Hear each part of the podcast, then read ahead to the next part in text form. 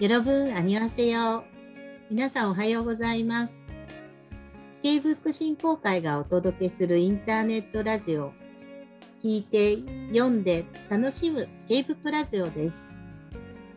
韓国の本、K-BOOK を愛する皆さんに、日本で刊行された翻訳本や、韓国に関する本の新刊情報、イベント情報や、そして韓国現地からの情報に加え、 皆さんが読んだ本の感想、おすすめ本などを紹介していきます。担当は、ック振興会の佐々木静代と、石川由香子です。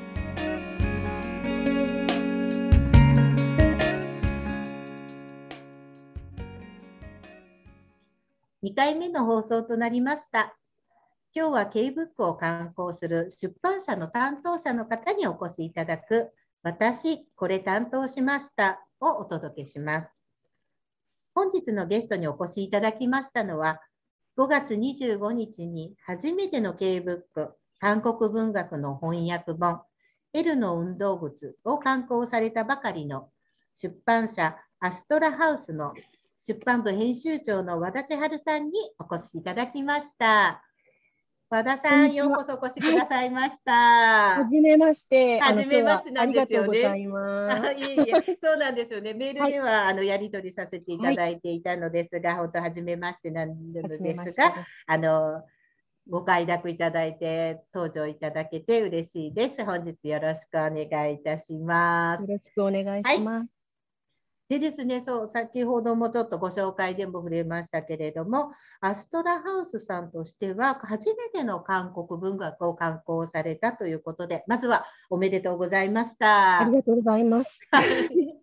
で、今ちょうど収録をしている日ですと、大体発売から1週間後ぐらいのところなんですけれども、今、反響とか、まずいかがな感じでしょうか？そうですね。あの、L の運動靴という、あの、キム・スムさんという作家さんの、あの、大変素晴らしい作品を、あの、出させていただいたんですけれども、もう、キム・スムさん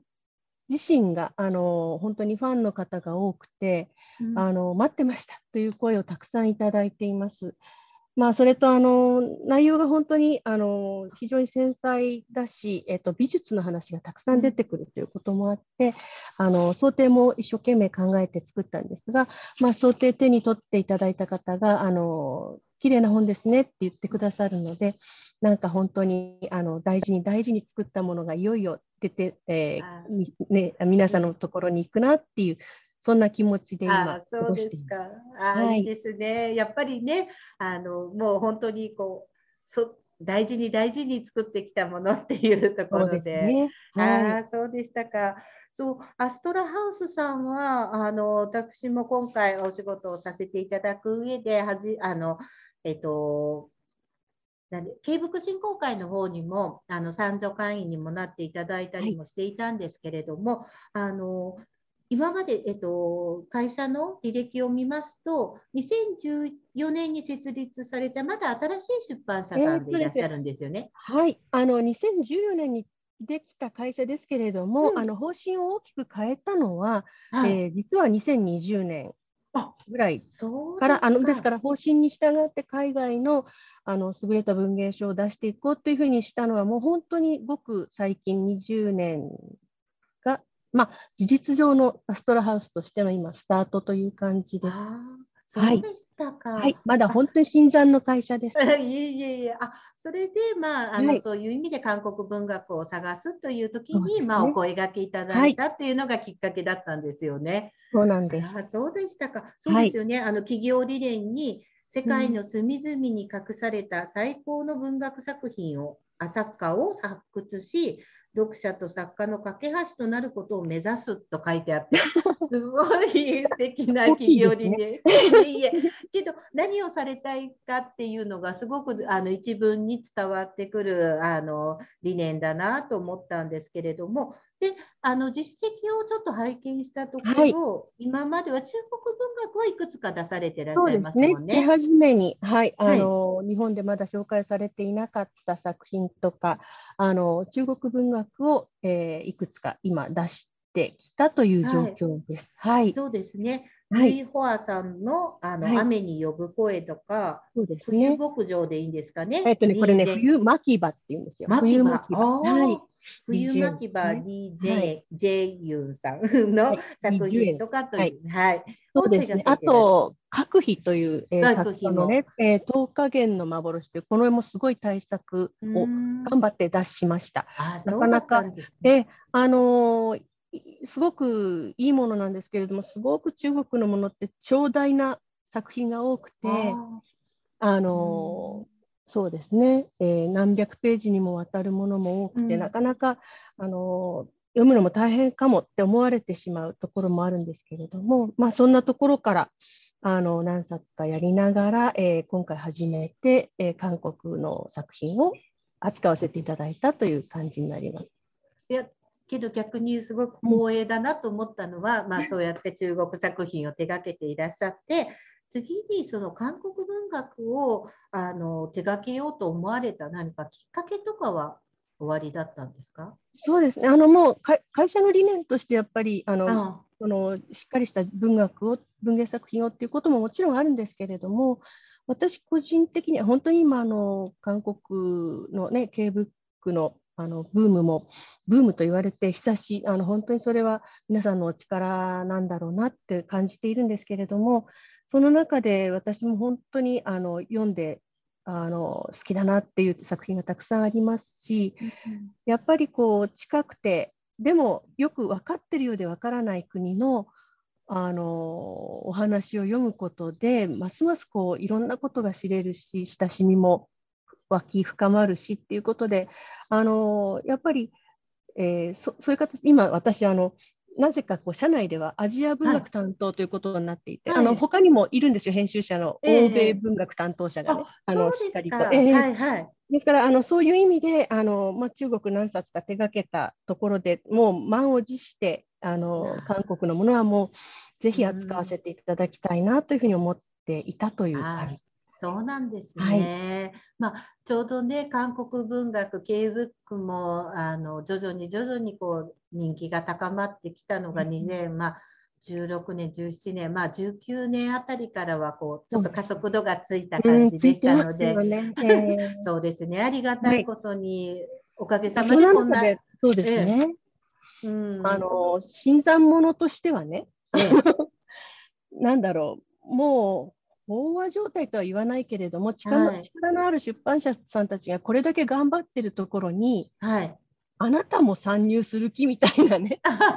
そうですそんなふうにも言われたりして。えでもあの、えー、はいやります。やらせてくださいっていう感じでおります。いえいえいえ。もうなんなんですかね。それぞれの出版社さんでそれぞれの視点でいろいろな作家さんを出していただけることでやっぱりね幅が広がりますよね。あのね。うん、まあうちも私どもが、まあ、私自身もあの仕事としてもう一ついるのがクオンという出版社になるんですけれども、えー、私も所属が。そうするとクオンで出せる作品の数はどうしても限られてきます。だけれども皆さんと一緒に出すことで、うん、あのもう豊かなあの韓国文学の世界が広がるので、まあ、そのために私たちもこうして、まあ、芸福振興会みたいなことをやっているっていうのの大きな理由でもあるんですけれども新しいこういうアストラハウスさんのように初めて手がけるっていう出版社さんが出てきてくださることこそなんか嬉しい気が私はしておりますので本当嬉しいですね。でまあはい、それでその時にまあ私どもにも声をかけていただいたのがご縁だったんですけれども、で、ね、でその中でこの記念すべきやはり1作品目ってすごく、はい、何ですかね誰を出そうかってすごくあの迷われた部分もあったと思うんですけれども、まあ、今回この L の運動靴を選ばれたということでしたがこれはどういった点がまあ和田さんの心に響いたところだったんでしょうか？これはもう本当にあの作品の魅力っていうんですかね、もうもうあの多分本を出すまでにあの翻訳者の次に一番日本語で読み込んだのはもちろん私なわけそうですよね。本当ですね。と私が読まなきゃしょうがないんです。が、でも本当に読めば読むほどこの、えー、キム・スムという作家の世界にもう本当魅了されてしまってですね、あのでそれそれは最初にあのお話をいただいた時からすごくなんか面白そうな要素がいっぱい詰まっていて。はいはいはい、でまあ、あの翻訳家のベテランの、ね、中野さん中野典子さんのあの主役の冒頭なんかをもう読むだけで引きつけられてしまったっていうこともあってあのもうぜひこれをあのスタートにっていうふうに、うん、あの無謀にもいえいえいえ。えあの思って手掛けさせていただいたということね。そうですね、はい、まあ、本当中野さんもベテランのあの、翻訳者さんで中野さん自身がずっとこの本を、はい、なんとか世に出したいっていう思いもね、あの実は本当にいっぱい詰まってる作品だったんですよね。ね。本当にそれを、うん、あの多分読んでいただいて後書きを読んでいただくと、うん、中野さんもすごく控えめに書いていらっしゃるけれども、うん、ある一文まあここで言っちゃってもいいのかな？あのこの L の運動靴と L という、えー、のはですね、あの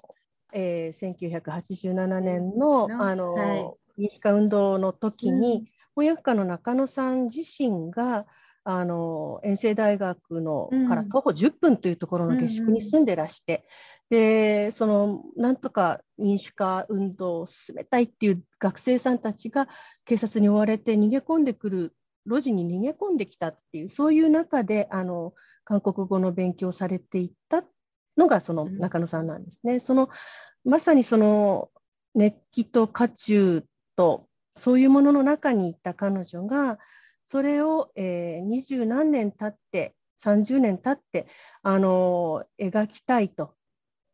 えー、30年は経ってないですね。あの描きたいというふうにあの手がけたいというふうに思われたっていうこの情熱がここの本が立ち上がった中にまた一つその、キム・スムという人の小説世界に一つ日本版として中野さんの思いっていうのがあの確実に加わった作品になっているというふうに私は思ってます。ですね、今おっしゃっていただいたような本当にその美術家あの、えーと修復家の方がまあ主人公として登場して、えー、で美術のお話も私もあの読ませていただきましたけども本当に美術の世界のことがなんかあのあこういう世界があったんだとか あの知らないことばかりでしたけれども、これ面白いでしょ？はい。この視点でっていうの、うん、はい。であとこの視点からこのあのお話が展開していくんだっていうところも非常に面白いので、本当こういう時ってどこまでネタバレで言っていいのかが難し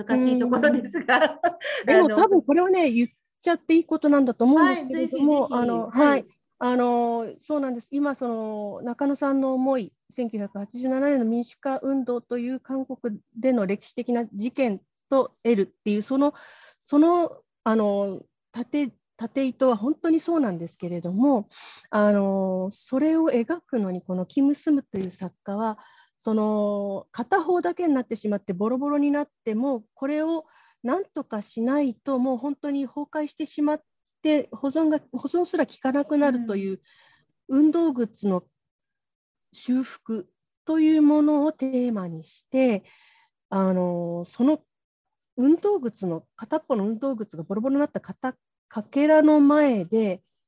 ほとんど主人公は動かないんですよね。その主人公がこれをどうしたらいいんだっていうことを考え続けるという物語の中にさまざまな人の思いをきれいに織り込んでいく、うん、そしてその私たちが全然知らなかった私なんかはね全然知らなかったこの美術の修復とか。そう。あとあの古い美術のその、はい、レンブラントとか、うん、あのダ・ヴィンチの修復の話も面白いし、はい、それそれはそれとして現代美術のあの本当になんだかよくわからない私たちうん、えそんなものの修復の話とかいうのがたくさん入っていてこう知らないことを知れるワクワク感が半端ないっていう私は思ってるんですよ、ね、不思議。あそのねさっき音和田さんがおっしゃっていただいた、えー、その縦軸になっているその韓国の民主化運動が起こってた時代っていう、うん、まあ歴史的なことに本当にこううまくこの美術の修復家という存在をあの織り込ませているところの物語の何て言うんですかね重法とかとはまたちょっと違うんですけれども、複雑に絡みながら、それぞれを際立たせてくれてるような感じなんですよね。ね。で結局何を描きたいかっていうとその記憶とか、失ったものとかそこに対する思いがあのそれぞれの人の中にこうたくさんの思いが詰まっているっていうあの必ずしも本筋の L という人の話とは違う話なんだけれども、あのまさにそれが誰にもあることのようにこう感じられる話になってますよね。うんうん、はい、すごい作家なんだなって思います。そうですね。あのちょうどえっ、ー、ともうすぐあの一般の書店にも入りますけれども、キム・スムさんの作品がもう一つ、あの、ね、サスラサスラウチでしたっけ、はい、あの新戦車さんの作品がもう間もなくあのまた手に取っていただけて、でその前にはあのもう一冊、ひとりという作品、はい、サイン書房さんから出ていて、これでね、3冊あの揃うということになると、あの本当に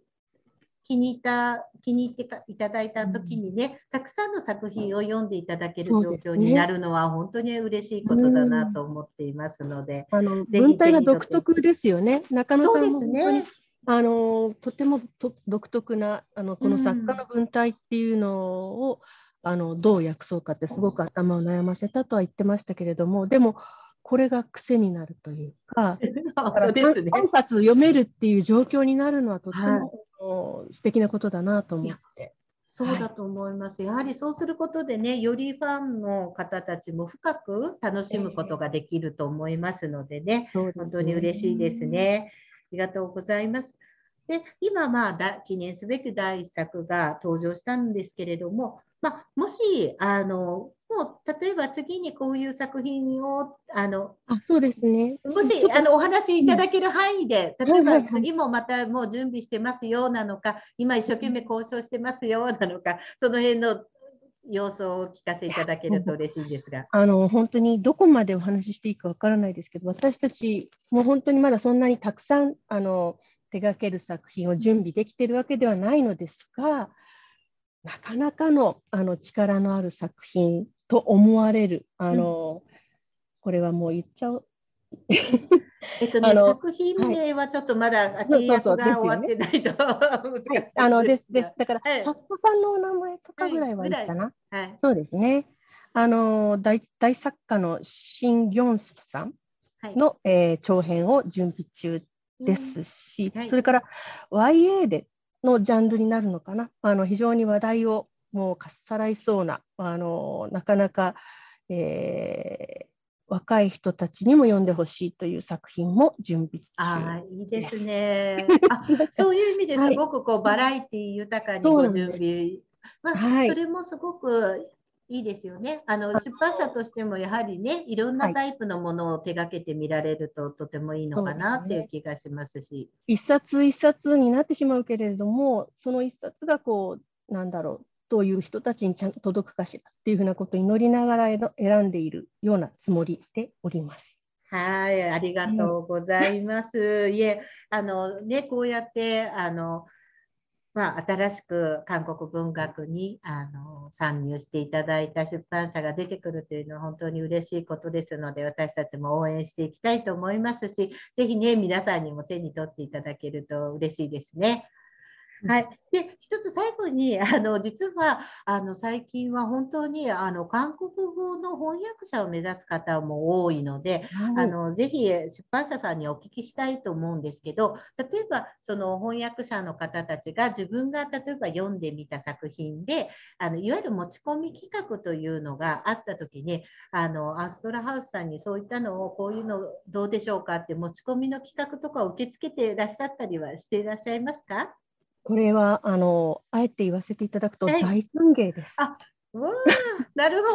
ど。はい、あのな私たち本当に新しいあの新しく舵を切り始めた出版社なので、うん、あまりこう人脈も本当一人一人お付き合いをしながらあの作っているようなまだ状態なので、えー、本当に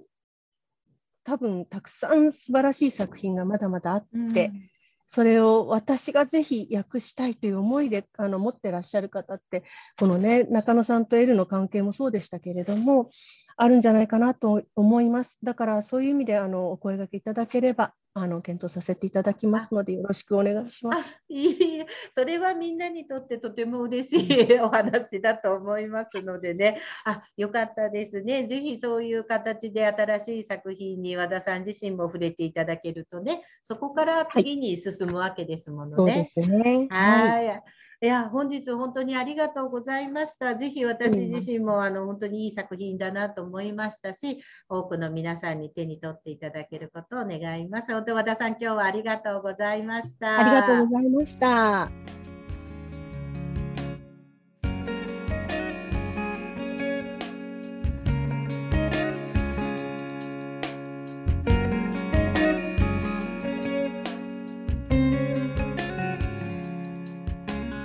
今週の新刊情報とイベント情報をお届けします。まずは新刊書籍2冊ご紹介します。1冊目は6月6日に発売の公文社から刊行されたユンドンジュ詩人の眼差しです。こちらは高橋邦介著です。韓国で国民的詩人として有名なユン・ドンジュの生い立ちや日本での暮らしで培われた詩人の眼差しに迫る一冊です。続いて2冊目は、6月8日発売の申請者から刊行されたさすらうちです。こちらはキミスム著、岡博美役、京信子解説です。韓国現代文学を代表する作家の一人であり、多くの読者を魅了し続けるキムスムさんの一冊が日本にやってきました。ぜひお近くの書店で手に取ってみてください。続いてはイベント情報です。6月11日土曜日14時より在日朝鮮人ってどんな人？観光10年記念イベントが開催されます。登壇者は在日朝鮮人ってどんな人？の著者であるソ・キョンシクさんと日韓のモヤモヤと大学生の私の出筆者である牛木美久さんと熊野光栄さんです。このイベントはオンラインで開催されます。詳しくは K-BOOK フェスティバル実行委員会公式 Twitter または Instagram の6月イベントをご覧ください。K-BOOK ラジオでは皆さんが読んだ韓国の本 K-BOOK の感想をお待ちしております。Twitter や Instagram、K-BOOK フェスティバルの YouTube チャンネルのコメント欄にハッシュタグ K-BOOK ラジオと一緒につぶやいてください。この番組内、私、これ読みましたのコーナーで紹介させていただきます。皆さんのたくさんの感想をお待ちしております。本日の放送はこれでおしまいです。皆さん気になる本はありましたか？ぜひお近くの本屋さんに足を運んでみてくださいね。今日も素敵な一日をお過ごしください。それでは来週金曜日にまたお会いしましょう。アンニョン